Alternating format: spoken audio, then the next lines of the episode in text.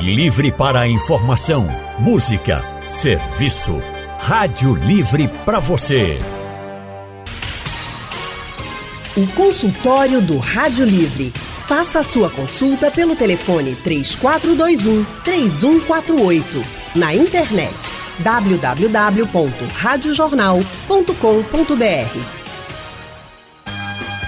O consultório de hoje fala sobre educação. E o que é que vem pela frente? Quando a gente fala de educação, a gente lembra, por exemplo, de quem está entrando aí pelo ensino médio e se preparando para os vestibulares da vida. E para isso, a gente precisa ter conteúdo, que é aquele que a gente vai despejar na prova, mas precisa ter cabeça boa também. Isso envolve tanta da coisa como ter uma rotina saudável de estudo? Quem está se preparando para um vestibular, quem está se preparando para o Enem.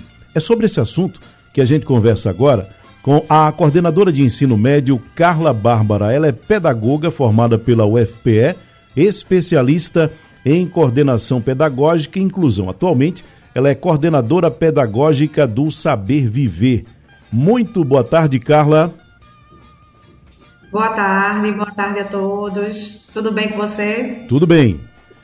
Também vamos conversar com o professor de Biologia, Alan Barros. Ele é mestre em Biotecnologia e Meio Ambiente, pós-graduado em Desenvolvimento em Projeto de Vida e professor de jovens vestibulandos desde 2012. Boa tarde, professor. Boa tarde, Tony Araújo. Boa tarde a todos. Nós temos aqui uma tarefa, quer dizer, nós não. Eu preciso somente não atrapalhar o trabalho de vocês. Vocês é que vão trazer para gente muitas orientações. Estamos no iníciozinho do ano e para muita gente isso já deveria ter começado, mas para quem não começou ainda, essa jornada pode começar agora com foco, com vistas ao que vem pela frente lá pertinho do final do ano, um vestibular, o ENEM. Então, temos muita coisa a conversar. E aí, professora Carla, eu perguntaria logo à senhora o seguinte: as pessoas que estão nos ouvindo agora, seja ela, sejam elas alunos, sejam elas pais de alunos, precisam entender, e eu queria que a senhora explicasse qual é a importância desse foco, qual é a importância de entender o que está se buscando agora o iníciozinho dessa preparação, qual é a importância do envolvimento desse conjunto, né? O aluno e também o envolvimento da família nesse processo todo. Olha só, a gente tem um grande diferencial, né, com a mudança do ensino médio. Inclusive, o professor Alan também é professor de projeto de vida, e com o trabalho de projeto de vida, vai ser possível é, esse estudante entender quem ele é, quais são as habilidades que ele tem, quais foram as potencialidades que ele quer desenvolver e que caminho ele quer seguir. Então, esse autoconhecimento aí é bem importante e vai ser trabalhado dentro do universo escolar. E, em paralelo a isso, a família ela entra como incentivadora e estimuladora desse estudante, né? Procurando acolher as suas decisões, incentivá-lo e pensar nessa rotina. Por quê? Porque eu acho que essa rotina, ela é, a rotina ela é estruturante na vida de qualquer ser humano, né? O bebê já nasce com a rotina pré-estabelecida e precisa seguir essa rotina até ele se desenvolver. A mesma coisa acontece com esse estudante. Imagina que ele passou parte de dezembro e esse mês de janeiro inteirinho de férias. Então, essa última semana é a semana de começar a entrar um pouquinho nos eixos, dormir mais cedo, para que esse corpo comece a se readaptar a esse repouso, pensar em qual vai ser o espaço que ele vai ter para estudar em casa, pensar quais são os horários de estudo que ele vai ter disponível a partir do horário que a escola vai passar para ele, de horários de aula, quais são as atividades extras que ele vai vivenciar, quais são os momentos de relaxamento que são importantes para ele vivenciar também. Professor, é, a respeito do conteúdo, a respeito do que o aluno pretende para a vida dele, porque a gente está falando de pessoas muito jovens e que entendem que aquilo ali faz parte de um projeto de vida. É um projeto de vida, é aquilo que eles querem seguir, é a carreira que eles querem abraçar. Essa questão da adequação, da adequação desse conteúdo ao que se pretende ter como caminho. Isso é algo que é muito importante e a pessoa precisa ter isso muito claro, né? É, é verdade. É, é como é, a professora Carla colocou, é, nessa preocupação que você traz, que a gente, do Colégio Saber Viver, a gente traz esse projeto de vida junto com essa é, ideia central da BNCC que nos guia, é, e a gente traz junto com elas os itinerários formativos, né? E são eles onde os estudantes vão se descobrindo dentro do, do desse processo. Então, hoje, o que eu acho muito é, é importante ser falado é que a gente deixa de falar nas escolas o nome disciplina né, e a gente fala mais em competências. E é justamente a partir dessas competências que esses estudantes vão se autodescobrindo, vão, vão, vão ter, sendo ali os maestros da, da sua vida. Né? Então, o que a gente chama é, é, nesse mundo educacional de ser protagonista. Então, o ser protagonista, o ser protagonista, ele se descobre. Então, as grandes coisas, é, é os grandes acontecimentos, por exemplo, na ciência e tudo mais, é, veio dessas descobertas, de, de determinadas descobertas, onde a gente nem imaginava que sairia algo e ali nasceu. Né? Então, é, eu acho muito importante isso que você está trazendo, essa pergunta, porque é justamente esse cuidado que a gente tem que ter, é, principalmente enquanto familiar, que foi uma coisa que você também falou é, perguntando para Carla, é, a gente pensar em que projeto a gente quer que o nosso filho ele faça parte. Né? E qual o cuidado que a gente quer ter com ele em relação a isso? O que é que a gente quer que, de fato, ele se torne? A gente quer que ele se descubra, a gente quer que ele é, se encontre na vida. Então, é, é, é muito importante para que o estudante perceba isso, sim. Né? Então, existem várias dicas que a gente pode trazer para o vestibulando ter sucesso nessa autodescoberta e ir bem também no vestibular que Bom, acho que a gente vai trazer mais na frente. Né? Exatamente, a gente vai se preparar exatamente para trazer essas dicas e aí já fica liberada a linha para que você possa participar. O nosso WhatsApp também, 991478520 e aqui o painel interativo para você fazer perguntas à professora Carla e também ao professor Alain, tá certo? Professora Carla, no outro bloco, o professor Alain falou a respeito da questão das competências, algo que é muito importante. E estamos falando de pessoas que chegam ao ensino médio muito jovens, né, com uma ideia daquilo que querem fazer. É algo que é para a vida. É uma decisão muitas vezes de vida da pessoa. Como é que pode se fazer a orientação de um jovem que chega ao ensino médio, dentro da sua experiência, com aquilo que a senhora tem vivido, que orientações a gente pode trazer agora para quem está acompanhando? Orientar esse jovem, descobrir se de fato é aquilo e como, sendo ou não sendo, guiar, como sendo ou não sendo aquela competência, orientar.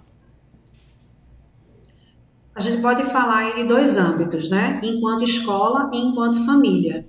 Enquanto escola, a gente vai sempre direcionando o trabalho pensando nas profissões, nas ramificações que essas profissões têm. É, talvez a maioria das pessoas não tenha ideia do que é realmente o mercado de trabalho. Então, esse jovem conhecer, vou dar um exemplo, né? uma pessoa que se forma em enfermagem, será que ela só trabalha dentro de um âmbito hospitalar? Será que não existem outras ramificações dentro dessa profissão que podem trazer né, outras possibilidades dentro daquilo que está sendo feito no mercado? Quais são as novas profissões que existem hoje? Quais são as profissões que estão tendendo a ficar obsoletas? Então, tudo isso é trabalhado dentro da escola enquanto orientação. E no âmbito familiar, a gente entender e conhecer um pouquinho do nosso filho. É importante. gente vai dando é, alguns direcionamentos, vamos assim dizer. Conversas, uma escuta atenta. Eu sempre digo que a gente escuta muito responder para ouvir. Mas essa escuta, escuta está realmente. Bom, nós estamos perdendo então, o contato. É interessante a gente pensar nisso tudo também.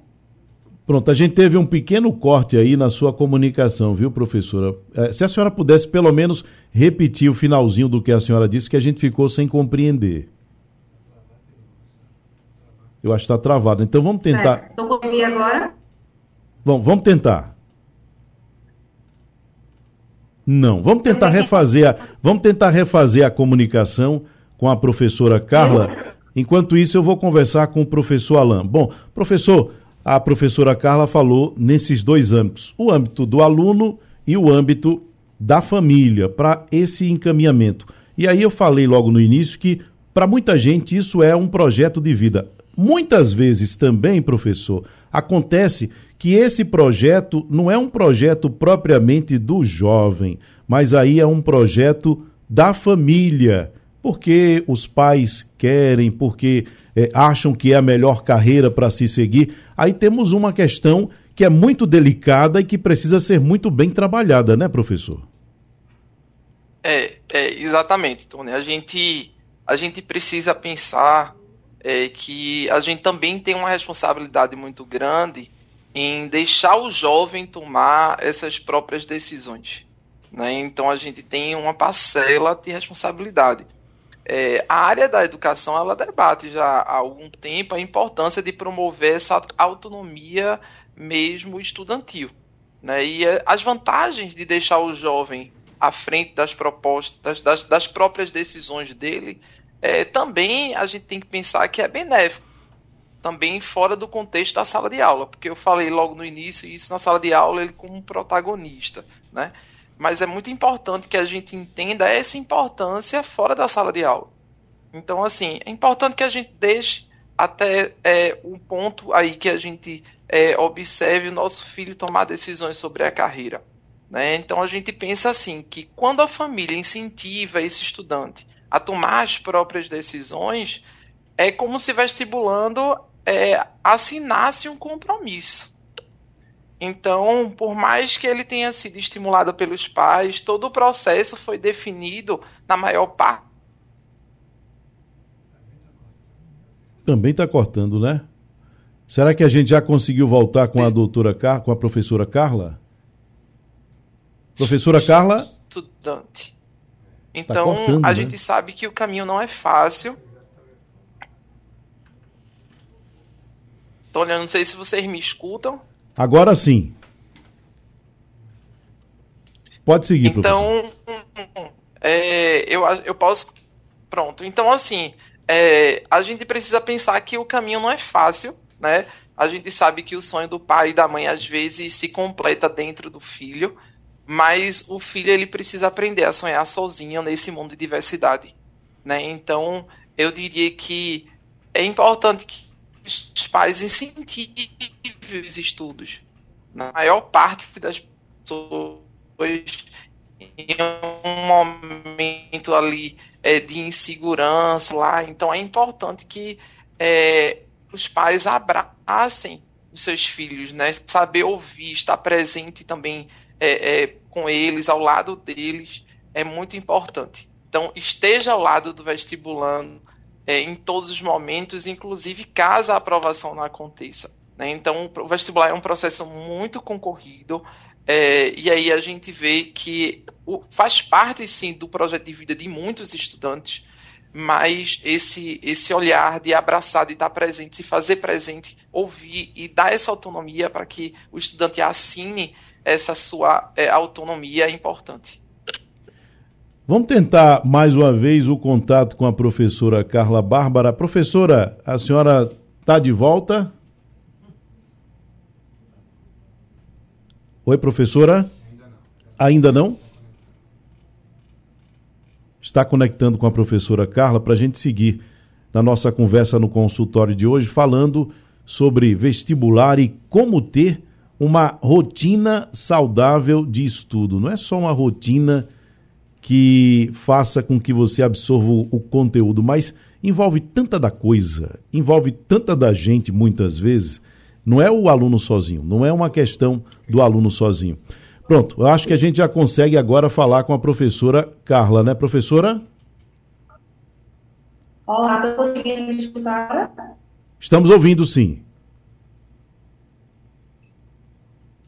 Pronto, professora, deixa eu perguntar uma coisa para a senhora. Houve um tempo em que havia muito aquelas feiras que eram promovidas de profissões para que as pessoas tivessem acesso, para que os alunos tivessem acesso com as diversas profissões e visse aquela com a qual ele se identificava mais, que seria até um norte para a tomada de decisão. Isso ainda existe? Isso ainda é comum? Ou já avançou para uma outra situação? Não, ela ainda existe. A penetração ainda existe escolas. É um momento e um formato interessante, sim. Mas é que a gente falou logo no início. O que, que acontece? É, chegar nos itinerários formativos, que esse estudante ele vai ter a possibilidade de conhecer o conhecimento. Né? Ele vai ter a a conexão ela não está boa e está impedindo que a gente compreenda o que a professora Carla está dizendo. A gente está tentando restabelecer esse contato. O mesmo aconteceu com o professor Alain. Professora Carla, quando a gente fala de rotina saudável de estudo, o que é que isso quer dizer? Porque muitas vezes o aluno, se a senhora for fazer uma entrevista, penso eu, com um dos seus alunos, uns dos alunos que a senhora coordena é, dentro do seu trabalho, perguntar: você tem uma rotina saudável de estudo? Certamente ele vai dizer que sim. E de repente, se a senhora consegue fazer uma entrevista com ele, a senhora vai ver alguns pontos que precisam ser melhorados. Então, isso certamente vai variar de pessoa para pessoa, mas de uma forma geral, quando a gente fala de rotina saudável de estudo, é sobre o que exatamente que a gente está falando? Eu acho que a palavra-chave aí chama-se equilíbrio. A rotina de estudos, uma rotina saudável de estudos, é uma rotina que tem um equilíbrio, em que você tenha tempo para dormir, em que você tenha tempo para relaxar, em que você organize os seus horários de acordo com as suas prioridades. Então, a partir daí é preciso saber quais são as metas que você tem, quais são as metas que já foram cumpridas, quais são as metas que não foram cumpridas e quais são as metas que você tem a cumprir. Quando a gente pensa nessa rotina saudável de estudos, a gente pensa também no trabalho que é feito aqui dentro da escola, que é um trabalho de horário, construção do horário individual de estudo com esse estudante. Por quê? Porque no momento que a gente senta com ele, que o setor senta com ele, o setor de orientação senta com esse estudante, a gente começa a analisar essa rotina. E aí a gente compreende um pouquinho de como é o funcionamento, tanto dele como o funcionamento familiar. Tem pessoas que são pessoas mais diurnas, tem pessoas que são pessoas mais noturnas, e aí a gente vai também discutir quais são as melhores estratégias. Pessoas que estudam melhor escrevendo, outras que estudam melhor ouvindo, outras assistindo algum vídeo complementar, outras simplesmente nem lendo, fazendo pontuações, outra utilizando o mapa mental. Então, essa variação de condições que favorecem esse processo de aprendizado vai ser discutido no momento da rotina de estudo. Mas a rotina saudável, realmente, ela se deve a partir de uma perspectiva de equilíbrio. Ou seja, é a questão do, do, do estudante muito importante para definir que rotina seria essa, né, professora? Isso, isso. Ele saber, por exemplo, a gente, quando a gente passa a se conhecer, a gente sabe que muitas vezes quais são os fatores que nos dispersam daquela meta que a gente tem de vida. Então, é, nessa rotina saudável, a gente afastar um pouquinho de todos os fatores que favorecem a dispersão, pensar nesse local adequado, na postura, no sentar, no local mais silencioso, né? Evitar estudar em alguns locais da casa que tem muita movimentação. Pensar nas pausas também, que são importantes para que o cérebro consiga acomodar as informações que estão sendo ali é, direcionadas ou que estão sendo sistematizadas. Pensar no conjunto de atividades que você vai fazer, se são atividades realmente eficazes, que favorecem uma compreensão melhor, um nível de complexidade maior. Tudo isso são questões que podem, que precisam ser discutidas junto com eles. Professor Alain, a, e às a... vezes a quantidade. Oi, pois não, professora, pode me, me perdoe. Às vezes a quantidade não requer qualidade. Professor Alain, a, a, professora Carla falou nessa questão da rotina, é, achar importante, e de fato é, a, as pausas que a pessoa precisa dar, porque é muito comum, e certamente o senhor tem orientado os seus alunos que não necessariamente isso precisa ser assim. A gente ouve das pessoas, ah, a pessoa tem que estudar pelo menos oito horas por dia. E cada caso é um caso, como se costuma dizer, e com relação ao conteúdo em especial, a gente tem que tomar muito cuidado ao tempo que a gente se expõe, porque vai chegar um momento em que a gente vai deixar de absorver e vai ficar somente praticamente cumprindo horário para poder depois dizer que estudou aquele número de horas que ouviu falar por aí que era suficiente ou que era necessário para a gente aprender alguma coisa, né, professor? Isso, Tony. É, eu costumo dizer que a gente precisa diferenciar muito quantidade e qualidade. Então, eu preciso pensar muito na qualidade do meu tempo.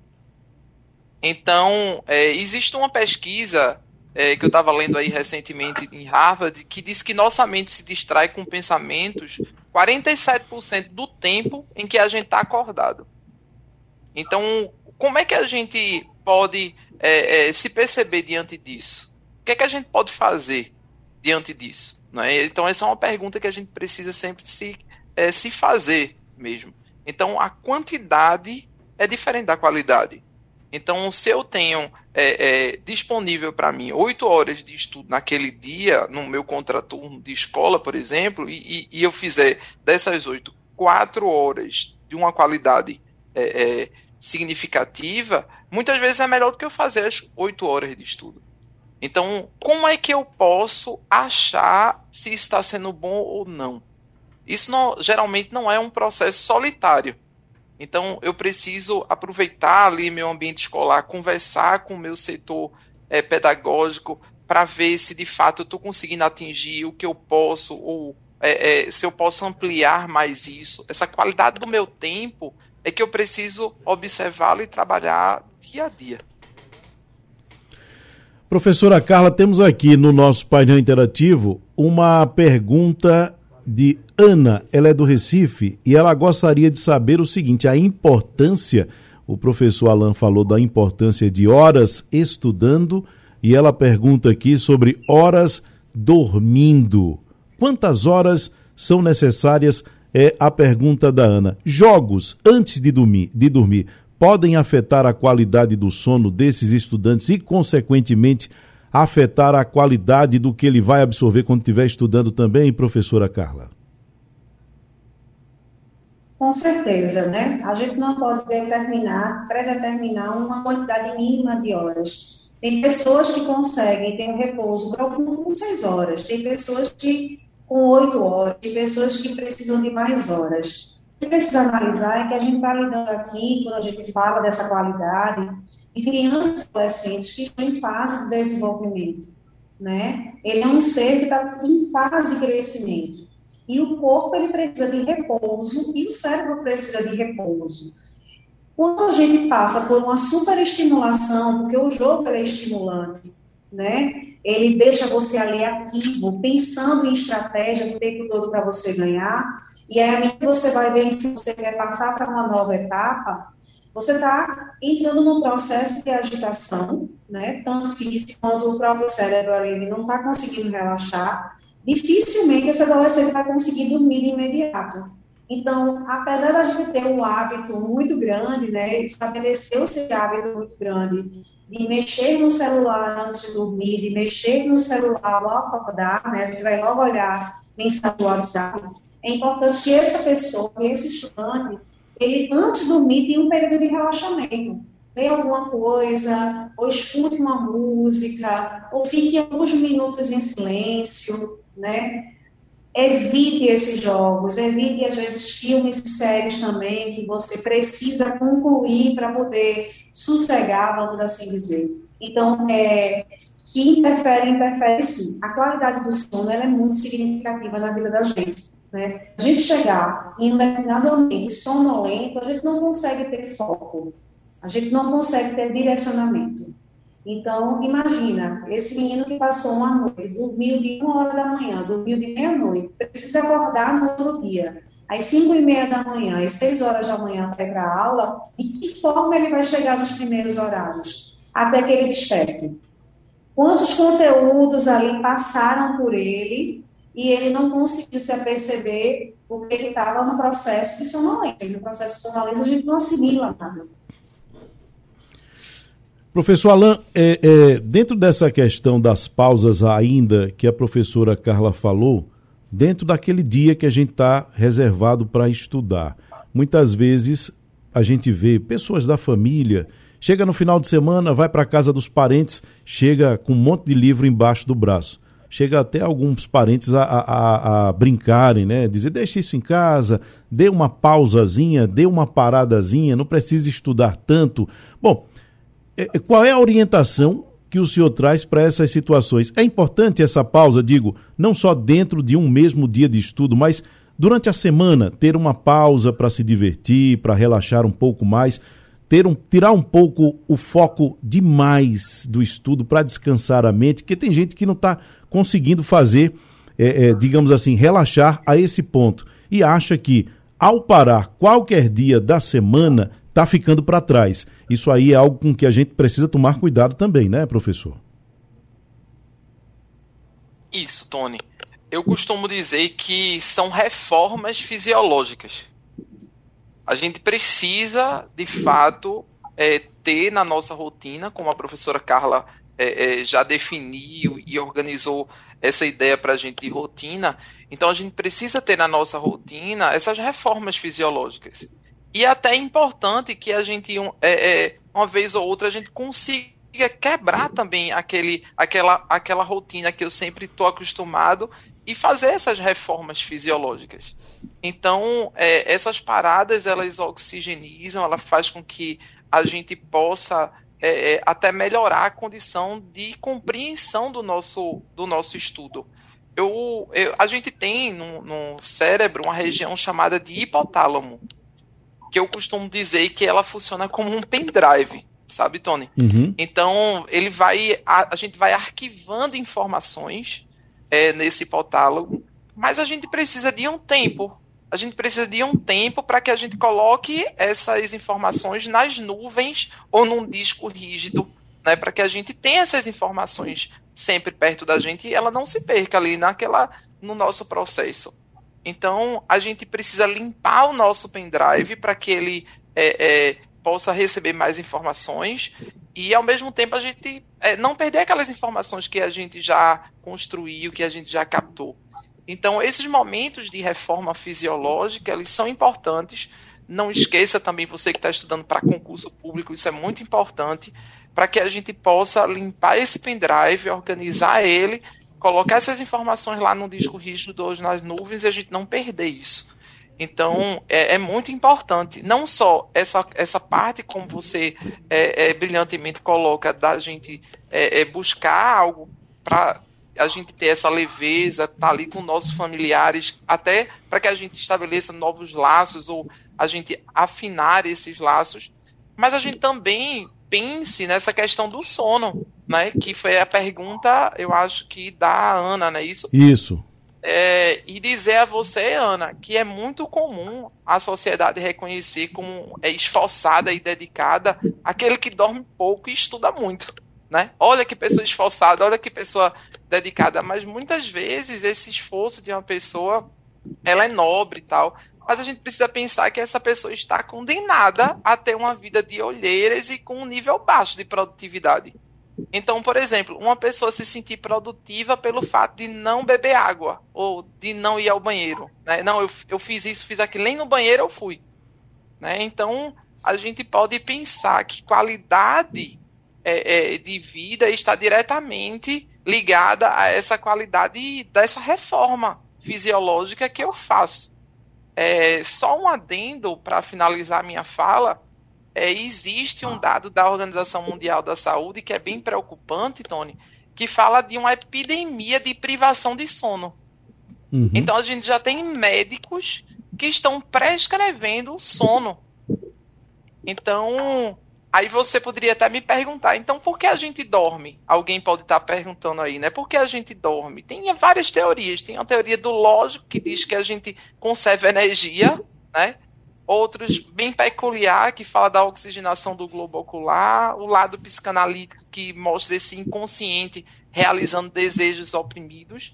Mas é, eu digo para você que está me ouvindo agora, que se prepara para concurso, vestibular, ou que está no seu ensino médio aí, começando para a prova, por exemplo, do SSA e tal, a abundante constelação de benefícios noturnos que reparam o nosso cérebro quando a gente dorme é gigante.